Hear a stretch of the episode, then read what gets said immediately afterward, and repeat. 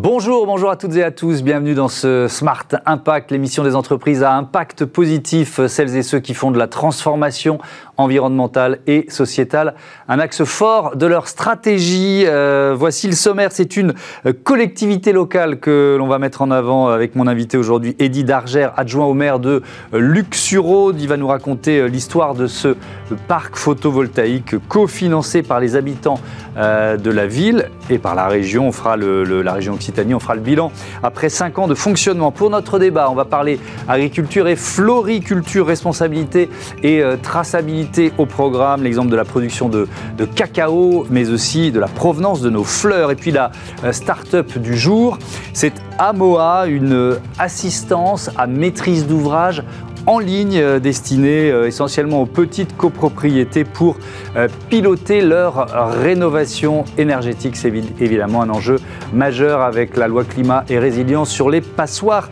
thermiques. Voilà pour les titres, on a 30 minutes pour les développer. C'est Smart Impact tout de suite.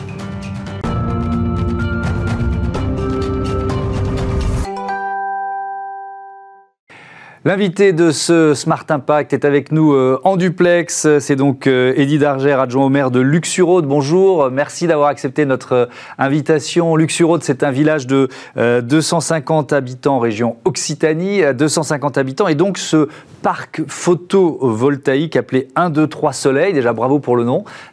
c'est très bien trouvé, ça nous rappelle nos, cours d'école. comment elle est née, l'idée de ce parc solaire? Racontez-nous. Donc en fait, euh, ce parc solaire au, début, euh, euh, on, s'est rendu compte qu'il y avait beaucoup de, difficultés à, s'implanter sur les territoires parce qu'il y avait une opposition des, habitants. Et une des solutions qui a été trouvée par la solution Occitanie, c'était d'inciter la participation citoyenne pour lever ces blocages. Donc en fait, on a bénéficié donc d'une subvention de la région euh, qui euh, proposait 100 euh, euros investis par la région pour 100 euros citoyens injectés dans le, dans, le projet. Donc vous avez lancé une campagne de, financement participatif, hein, c'est vraiment ça, auprès des habitants de, de Luxuraude, comment ça s'est passé? Alors on a effectivement, euh, euh on a démarché euh, tous les habitants de Luxembourg pour expliquer le projet. Et ensuite, on a élargi un petit peu le, cercle aux, communes voisines et à la région. Et ce qui fait qu'il y a un certain nombre d'habitants de Luxembourg, mais pas que. Et donc il fallait récolter quelle somme? C'est pas une c'est pas une colle, hein, mais et puis surtout c'est peut-être ça le plus important, l'adhésion finalement. Est-ce que cet argent, la, somme nécessaire, vous avez pu la récolter assez vite? Alors oui, on a été assez surpris par le, temps de collecte. Euh, on a mis euh, quelques semaines euh, pour tout récolter. pour donner des, chiffres, hein, le, parc a coûté environ 250 000 euros, la région a donné 100 000 et il y a eu 100 000 en, apport citoyen, à peu près. Quel, était l'objectif Parce que donc vous nous l'avez dit, c'est vraiment intéressant comme démarche. C'est pour ça qu'on voulait euh, donner euh, l'exemple de Luxurode dans cette, euh, dans cette émission, dans ce Smart Impact. Il y, a, il y a un point de départ, on se dit il faut créer un parc solaire, mais comme souvent d'ailleurs sur des projets d'énergie renouvelable, on parle souvent ici de l'éolien, mais il y a parfois des réticences euh, euh, locales. Et, donc, vous, lancez l'idée de la, de la participation. L'objectif, c'était quoi? D'être euh, autosuffisant en, électricité? Quel était l'objectif de la mairie de la municipalité? Alors, la particularité de ce parc, c'est qu'il est dimensionné à l'échelle de notre village. il produit en fait autant d'énergie qu'en consomment nos habitants sur une année hors chauffage.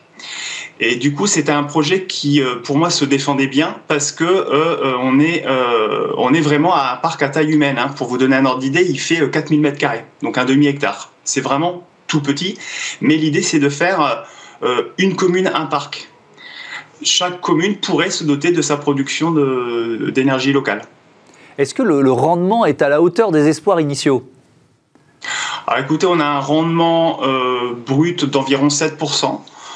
Euh, voilà, c'est à la fois c'est c'est pas énorme, mais euh, donc euh, voilà, il est là et il y avait une histoire aussi de bah, d'impliquer les gens dans la source dans une source d'énergie qui, qui, est à, portée de main en fait, oui. qu'il voit tous les jours en se baladant. Alors là, c'est drôle parce que ma question sur le rendement, la preuve, elle n'était pas bien posée. Euh, elle portait plutôt sur le fait d'être de, autosuffisant en électricité, mais là, vous nous parlez finalement de ce que rapporte euh, l'investissement aux, habitants de la ville ou de la région. Donc, euh, donc euh, effectivement, il y a un retour sur, sur investissement pour les actionnaires. Et sur l'autosuffisance, elle est au rendez-vous parce que là aussi, dans les critiques qu'on émet auprès des, des énergies renouvelables, il y a l'intermittence, etc. Bon, vous êtes dans une région plutôt baignée de, de, de soleil et de lumière, mais l'autosuffisance, elle est là?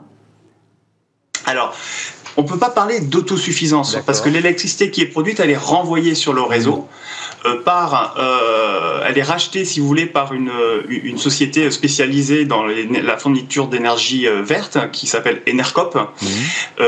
et qui, pour pouvoir revendre de l'électricité dite verte, est obligée de l'acheter chez des producteurs comme nous. D'accord. Et, et le, les fluctuations sur les cours de l'électricité, est-ce que, est -ce que vous, ça vous impacte ou pas finalement?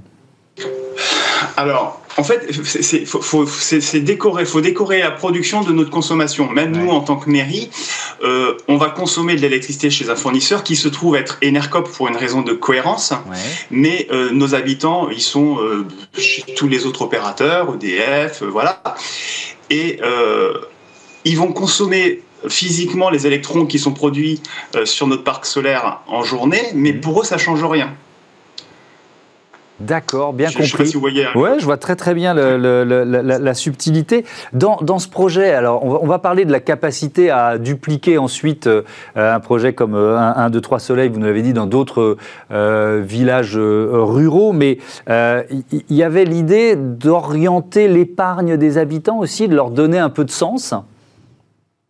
Tout à fait, tout à fait. L'idée, c'était vraiment d'encourager nos, nos, nos, habitants à, vraiment à prendre conscience euh, euh, voilà, de mettre quelques économies dans ce parc parce que l'énergie, on en consomme tous. Et euh, l'idée, c'était vraiment de, faire prendre conscience de l'importance de, ces outils de production. Hmm.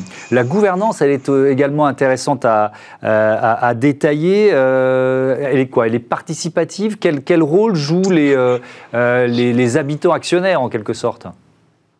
Alors, c'est une société euh, par action simplifiée, euh, avec un conseil de gestion, euh, voilà, qui, se réunit tout, tout, tous les, tout, au moins une fois par an pour décider un petit peu de ce qu'on fait des dividendes.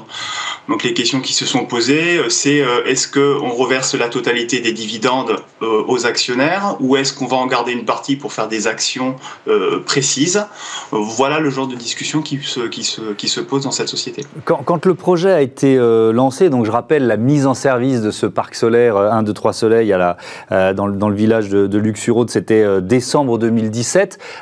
Quand, quand, le projet a été lancé, est-ce que vous aviez un exemple sur lequel vous appuyez ou est-ce que c'était au, contraire assez novateur? Alors, on était la, première collectivité en France à, faire ce type de démarche. Euh, du coup, on s'est fait aider d'un développeur, euh, d'un développeur Benoît Pradery, qui euh, lui avait nous a aidé à dimensionner à ce parc parce qu'on n'avait pas les compétences en interne. Oui, donc il a fallu trouver l'expertise. Est-ce que depuis, vous avez été, entre guillemets, copié? Est-ce que euh, l'expérience de Luxurode inspire d'autres villages, peut-être dans le département ou même dans, dans la région, ou alors soyons plus ambitieux en France?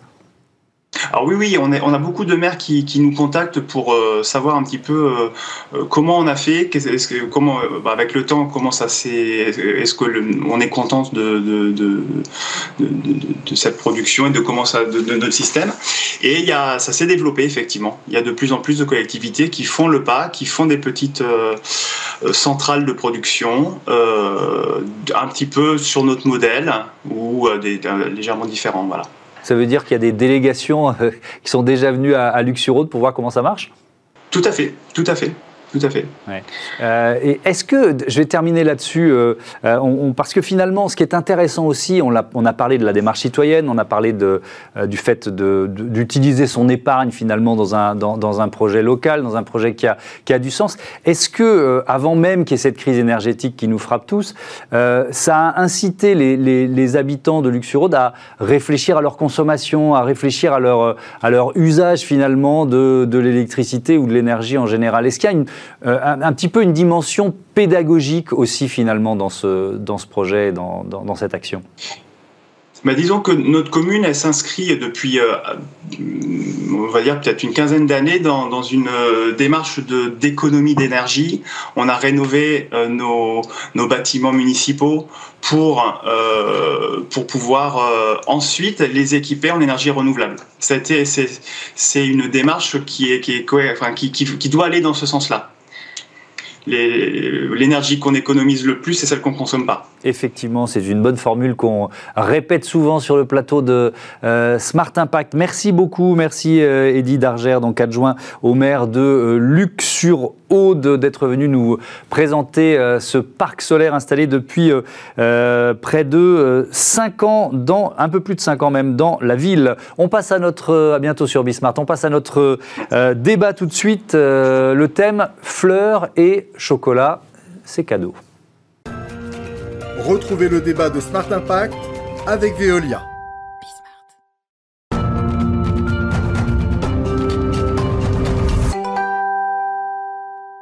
Et on parle euh, traçabilité, transparence tout de suite dans notre débat avec euh, Nadine Abondo. Bonjour. Bonjour. Bienvenue. Vous êtes fondatrice, directrice de la chocolaterie euh, Févier d'Or. À vos côtés, Pascal Mutel. Bonjour. Bonjour. Le président de l'Union nationale des fleuristes. Allez, je commence par Févier d'Or. Vous l'avez créé en 2018. C'est quoi l'idée de départ? Ben, L'idée de départ, c'est de dire euh, je suis d'abord une cultivatrice de cacao. Euh, le cacao, pour moi, c'est une histoire euh, familiale, hein, c'est-à-dire grand-père, arrière-grand-père et tout. Mhm. Et je me suis dit pourquoi ne pas franchir le pas et transformer ce que je produis donc, de, donc, donc, maîtriser la chaîne de valeur de bout en bout en quelque sorte, c'est ça C'est-à-dire maîtriser depuis la culture du cacao au Cameroun jusqu'au produit fini sans intermédiaire, tout en ayant un certain nombre d'engagements, c'est-à-dire permettre réellement aux petits producteurs de vivre de la seule richesse qu'il a, c'est-à-dire de ses terres. Mhm. Et puis poursuivre aussi la vision qui est la mienne, c'est-à-dire on peut créer des richesses tout en étant solidaire. Et c'est pour ça que Févier d'Or, c'est une entreprise qui emploie quasiment que des personnes en situation de handicap. Donc tracer un produit, permettre aux petits producteurs de vivre, mhm. et puis vous proposer un chocolat. Euh, sans additif, euh, le plus brut qui soit. Oui, on y reviendra évidemment. L'Union nationale des fleuristes, vous représentez des, des fleuristes français indépendants, c'est ça? Indépendants euh, ou autres, on représente des fleuristes euh, en général, et surtout, on est une organisation patronale à mission avec euh, bien l'idée fleuriste, c'est acheter des fleurs, les travailler, les vendre, et comment on les achète mieux, comment on les travaille mieux, et comment on les vend mieux. voilà, c'est notre, c'est notre objectif. Avec donc ce, mot-clé dans notre débat, qui est le mot-clé de, de, traçabilité. Eh, c'est pas encore une obligation pour, pour les fleuristes, on n'est pas obligé d'afficher la provenance des fleurs. Vous le faites de temps en temps? Comment ça se passe? Pas du tout. Alors, il n'y a aucune obligation. L'obligation peut venir que de l'Europe, hein, mmh. l'obligation d'origine et de marquer une origine d'un produit, dans, dans, dans, le cadre de l'Europe, c'est l'Europe qui le décide. Donc à ce jour, il n'y a aucune obligation. Je pense que dans dans les, dans les 18 à 36 mois, euh, ça sera certainement euh, le cas. Euh, aujourd'hui, c'est de se dire comment nous, filières responsables, et comment nous, fleuristes, où aujourd'hui on sait à peu près 70% des produits que l'on vend, mmh. d'où ils viennent et de, chez, de quel producteur, bah, c'est comment effectivement rendre cette transparence auprès du grand public. Vous commencez à le faire? Il y a des fleuristes qui commencent à le faire? Alors, il y a déjà des fleuristes qui commencent à le faire. Il y a mmh. déjà des chaînes, par exemple, euh, Truffaut, euh, depuis longtemps, indique euh, l'origine de toutes ces fleurs. Il y a mmh. déjà des fleuristes qui commencent à le faire. Moi-même, depuis, euh, j'ai commencé il y a plus de dix ans à faire des opérations, par exemple, à indiquer un producteur qui soit d'Île-de-France, qui soit de Provence, qui soit du Kenya, mmh. qui soit d'Équateur. Faire des belles fleurs, c'est souvent la combinaison d'un savoir-faire d'excellence avec un terroir d'exception. C'est souvent cette combinaison des deux qui fait un, qui fait un très beau produit.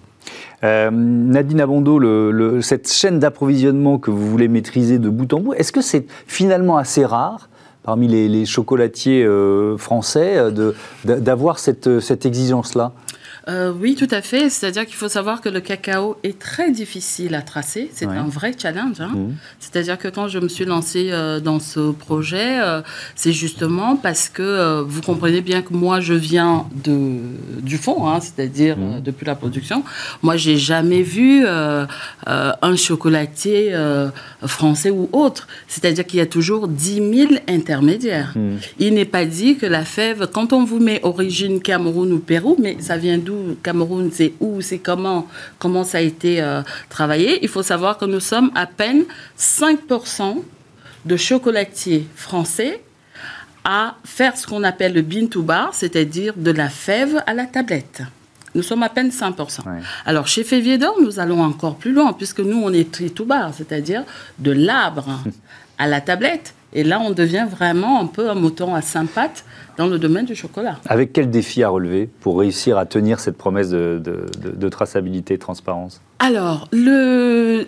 j'ai envie de vous dire que chez moi, ça s'est fait de manière naturelle. Hmm. C'est-à-dire que moi, je suis née dans une plantation de cacao, j'ai envie de dire. Hein. C'est-à-dire derrière la maison familiale, oui. c'est du cacao. Et donc, et donc, vous êtes propriétaire de, de, de, de terres, de cacaotiers. Donc, mais ça veut dire que c'est uniquement le cacao venu de vos terres que vous transformez ensuite? Ou alors, si vous devez chercher euh, d'autres fèves de cacao, c'est là que ça se complique pour avoir la traçabilité Alors, donc, effectivement, c'est-à-dire qu'aujourd'hui, c'est beaucoup plus pour nous parce que nous avons un bassin de production où je, où je suis née. Nous avons créé une coopérative de petits producteurs. Et pour vous dire jusqu'où on est allé dans la traçabilité, nous avons fait partir un groupe de huit ingénieurs agronomes de Sergi ils sont donc allés identifier chaque plantation, chaque petit producteur. Parce qu'il n'était pas question d'intégrer dans la coopérative des petits producteurs qui avaient une vision assez macro, c'est-à-dire mm. industrielle, une production industrielle du cacao, parce qu'on connaît les dégâts. Nous, on a sélectionné des plantations familiales qui ont un avantage d'être souvent des agroforêts avec d'autres arbres fruitiers qui sont tout aussi intéressants pour les arômes de nos chocolats. Donc oui, il sera beaucoup plus difficile pour moi de sortir de ce bassin. Euh, je n'en ai pas le projet pour le moment, mais s'il faut aller chercher ailleurs, oui, l'exigence sera la même et ce sera un petit peu plus compliqué. Mmh. Euh, Pascal Mutel, est-ce que c'est une demande euh, des, consommateurs euh, d'avoir cette traçabilité les dernières études qui ont été faites, euh, qui datent de novembre, mhm. en fait 6% des consommateurs, pas énorme, hein. voilà, ont réellement, pensent réellement dans l'acte d'achat en premier à la mhm. traçabilité. Quand après on leur demande est-ce que pour eux c'est un enjeu, mhm. ça monte à 26%. Donc on voit bien quand on pose la question induite, c'est différent, mais sinon au départ non. Le principal, c'est le choix de la variété, la couleur et le prix. Donc ce sont les trois premiers critères et bien après les choses. Mais pour autant, ça devient un vrai enjeu de société. Il ne faut pas mm. croire que la fleur va passer à côté. Oui, évidemment. Euh, vendre des fleurs de saison ou des fleurs françaises, là, aussi, pour l'instant, c'est marginal sur le, sur le marché ou, euh, et, si oui, est-ce que c'est en train de grandir? La production française, 15% du marché. 100% de la production française, 15% du marché, 40% par l'export. Mm. Donc il reste en disponible en fleurs françaises pour le marché français 8%. C'est pas beaucoup là aussi quid des 92 autres pourcents C'est bien ça l'enjeu. C'est de se dire, euh, globalement, quand on achète français, tout va bien. Mm quand on achète ailleurs, est-ce que ça va bien ou est-ce que ça va pas bien Et mm. c'est d'être sûr que quand on achète ailleurs, ben c'est bien, c'est éco-responsable, et de, de voir euh, les producteurs chez qui on fait venir des fleurs, mm. est-ce qu'ils répondent à certains critères euh, d'engagement euh, en termes d'engagement de, environnemental et engagement social? Mm. C'est-à-dire que vous, vous, prenez les devants, ce que vous disiez un peu tout à l'heure, il faut prendre les devants de la réglementation, parce que de toute façon elle arrivera, donc autant, autant être déjà prêt Exactement, surtout qu'on est déjà prêt. De toute façon, finalement, finalement, euh, bon, il y a quatre grands pays producteurs en dehors de l'Europe en termes de fleurs. En Afrique, c'est l'Éthiopie, le Kenya. Et en Amérique du Sud, c'est la Colombie et l'Équateur. Oui, mais on parlait des conditions de rémunération. Euh, elles ne sont pas forcément les mêmes en fonction des, en fonction des exploitations, j'imagine. En fonction des mêmes. Si on prend le Kenya, par exemple, qui est principalement qui est un des pays producteurs le, plus dirigé vers le marché européen, euh, c'est 4 millions de personnes qui dépendent de la floriculture, 62% de femmes qui vivent avec un salaire médian 22% supérieur au salaire moyen kényan. C'est là aussi ce qu'il faut remettre en perspective. Mm. Euh, la fleur ne vient pas remplacer une agriculture nourricière, ne vient pas remplacer une autre agriculture. Mm. Elle est bien une agriculture parce que sur des faibles surfaces, à forte valeur ajoutée et avec beaucoup de personnel, mm. c'est pour ça aussi qu'elle est très importante pour ces pays-là. Mais par contre, au Kenya peut se côtoyer une plantation qui fait le meilleur à côté d'une plantation qui fait le pire. Donc c'est à nous aussi, en filière responsable, d'être sûr qu'on fait bien venir de la meilleure et pas de la pire. Alors je vous pose un peu la même question, Nadine sur, pour le consommateur, sur la tablette de chocolat, qu'est-ce qu'il voit qui lui garantit d'une certaine façon la, traçabilité? Est-ce qu'il y a je ne sais pas, un label euh, Comment vous informez vos consommateurs de, ces choix que vous avez faits? Alors moi j'ai envie de dire, dans le domaine du chocolat, euh, euh, il y a une vraie demande mhm. euh, sur euh, la traçabilité. Nous avons bénéficié chez Févier d'Or d'une étude Opinionway sur qu'est-ce qui va provoquer l'acte d'achat.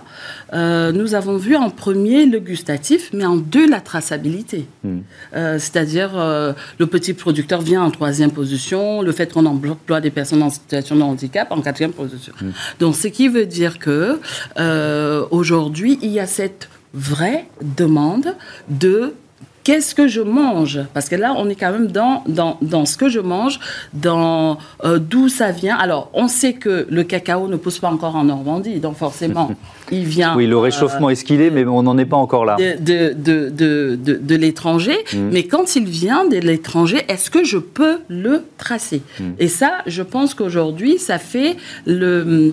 Ça crée un peu l'adhésion le, le, que nous avons sur notre concept qui allie quand même un certain nombre de choses. Les fèves de cacao, elles sont d'abord transformées localement? Ça aussi, c'est un, choix que vous avez fait? Comment ça se passe? Alors non, en fait, nous allons maîtriser, nous avons mis en place des centres de fermentation et de séchage, puisque nous avons apporté quand même une, une, certaine expertise à nos petits producteurs. Il faut savoir que le petit producteur ou l'enfant de petit producteur ne consomme pas le chocolat. Hein. Hmm. Moi, quand j'étais enfant, je mangeais pas le chocolat. Qu'est-ce que je faisais? J'ai grillé mes fèves de cacao au feu de bois, j'écrasais à la, à, la, pierre et je mettais du sucre. Et c'est exactement ce que je fais hmm. euh, chez Févier d'Or. Donc, du coup, comme ils n'ont pas la notion du gustatif, euh, cabos pourri, pas pourri, ils vont tout mélanger. La fermentation n'est pas. Donc, il y a de la formation qui a été. Euh, oui, tout à fait. Nous avons créé un centre d'expertise hmm. pour avoir un chocolat gustativement intéressant. Donc, on va fermenter, sécher, et puis nous allons recevoir ici, à Saint-Ouen-le-Monde, euh, nos fèves de cacao qui seront donc torréfié, fabriqué pendant trois jours à la meule de pierre, sans ajout d'additifs. Et c'est là que la dimension inclusive de votre, de votre projet, de votre entreprise euh, entre en jeu, puisque je crois que vous avez, d'ailleurs, c'est votre expérience personnelle qui parle aussi. Vous étiez, vous étiez directrice de, oui, des je suis une, je suis une ancienne directrice des AT, hein, qui sont des, centres, des centres d'aide pour euh, le travail pour des personnes en mhm. situation de handicap. À la différence que là, nous sommes une entreprise adaptée, ça veut dire que mes collaborateurs ne sont plus bénéficiaires, ils ont un vrai statut de salarié comme, euh, comme tout le monde. Euh, voilà. Et, et, notre équipe est constituée à plus de 80% donc, des collaborateurs euh, en situation de handicap qui occupent tous les postes de l'entreprise, de chocolatier, de... Quand vous appelez chez Févier d'Or, vous aurez forcément une personne en situation de handicap. Merci beaucoup. Merci à tous les deux d'être venus parler traçabilité sur le plateau de ce Smart Impact. On, passe à notre rubrique consacrée aux start-up.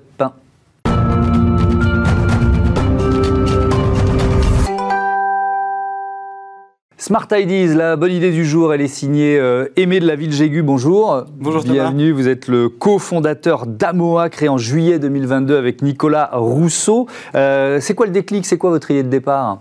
Alors, euh, l'idée de départ, c'est que moi j'ai travaillé pendant 4 ans dans la rénovation énergétique des, de l'habitat collectif. Donc, je travaillais avec les bailleurs sociaux et les copropriétés. Mmh. Et on avait énormément de demandes de copropriété euh, qui ne savaient pas forcément comment faire, euh, allait, enfin, comment débloquer les subventions, etc. etc. donc elles mmh. étaient un petit peu perdues. D'accord. Alors il y a ce qu'on appelle les assistants à maîtrise d'ouvrage. C'est, vous allez nous expliquer ce que, ce que vous vous apportez à ce métier, mais déjà c'est quoi un AMO Alors un assistant à maîtrise d'ouvrage, euh, son rôle ça va être d'accompagner le maître d'ouvrage, donc mmh. la copropriété, euh, dans tout le processus de rénovation énergétique.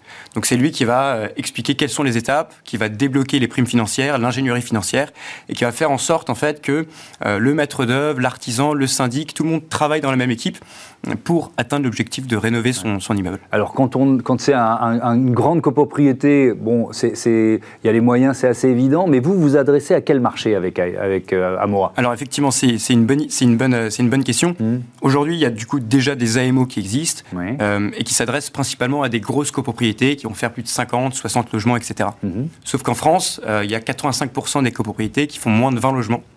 Euh, et donc l'idée, c'est de se dire, OK, comment est-ce qu'on fait pour proposer une, une, solution qui est viable économiquement, où il y a de l'accompagnement pour adresser toutes ces copropriétés afin de massifier la rénovation énergétique. Mmh. Ça, c'est l'objectif d'Amor. D'accord. Et la solution, c'est quoi? Alors, ce qu'on fait, nous, c'est qu'on aide euh, les copropriétés, le syndic et les professionnels du bâtiment mmh. en leur donnant tous les outils nécessaires et en les accompagnant à chaque étape pour avancer dans le process de rénovation. Mmh. Donc concrètement, euh, on a créé une plateforme de suivi qui représente un petit peu les, les rails du projet. Donc on met la copropriété sur des rails. Mhm. Et sur cette plateforme, euh, chaque intervenant, donc le syndic, la copropriété, le, professionnel, chacun sait euh, en permanence qu'est-ce que je dois faire, quelles sont les prochaines étapes, quelles sont les deadlines qu'on s'est fixées. Mhm. Et au-delà de ça, donc on a d'autres fonctionnalités, notamment l'ingénierie financière en ligne, euh, où chaque copropriétaire sait désormais combien ça va me coûter, quelles sont les primes financières, quel est le reste à charge et comment je finance tout ça. Mhm. Donc ça, c'est les rails.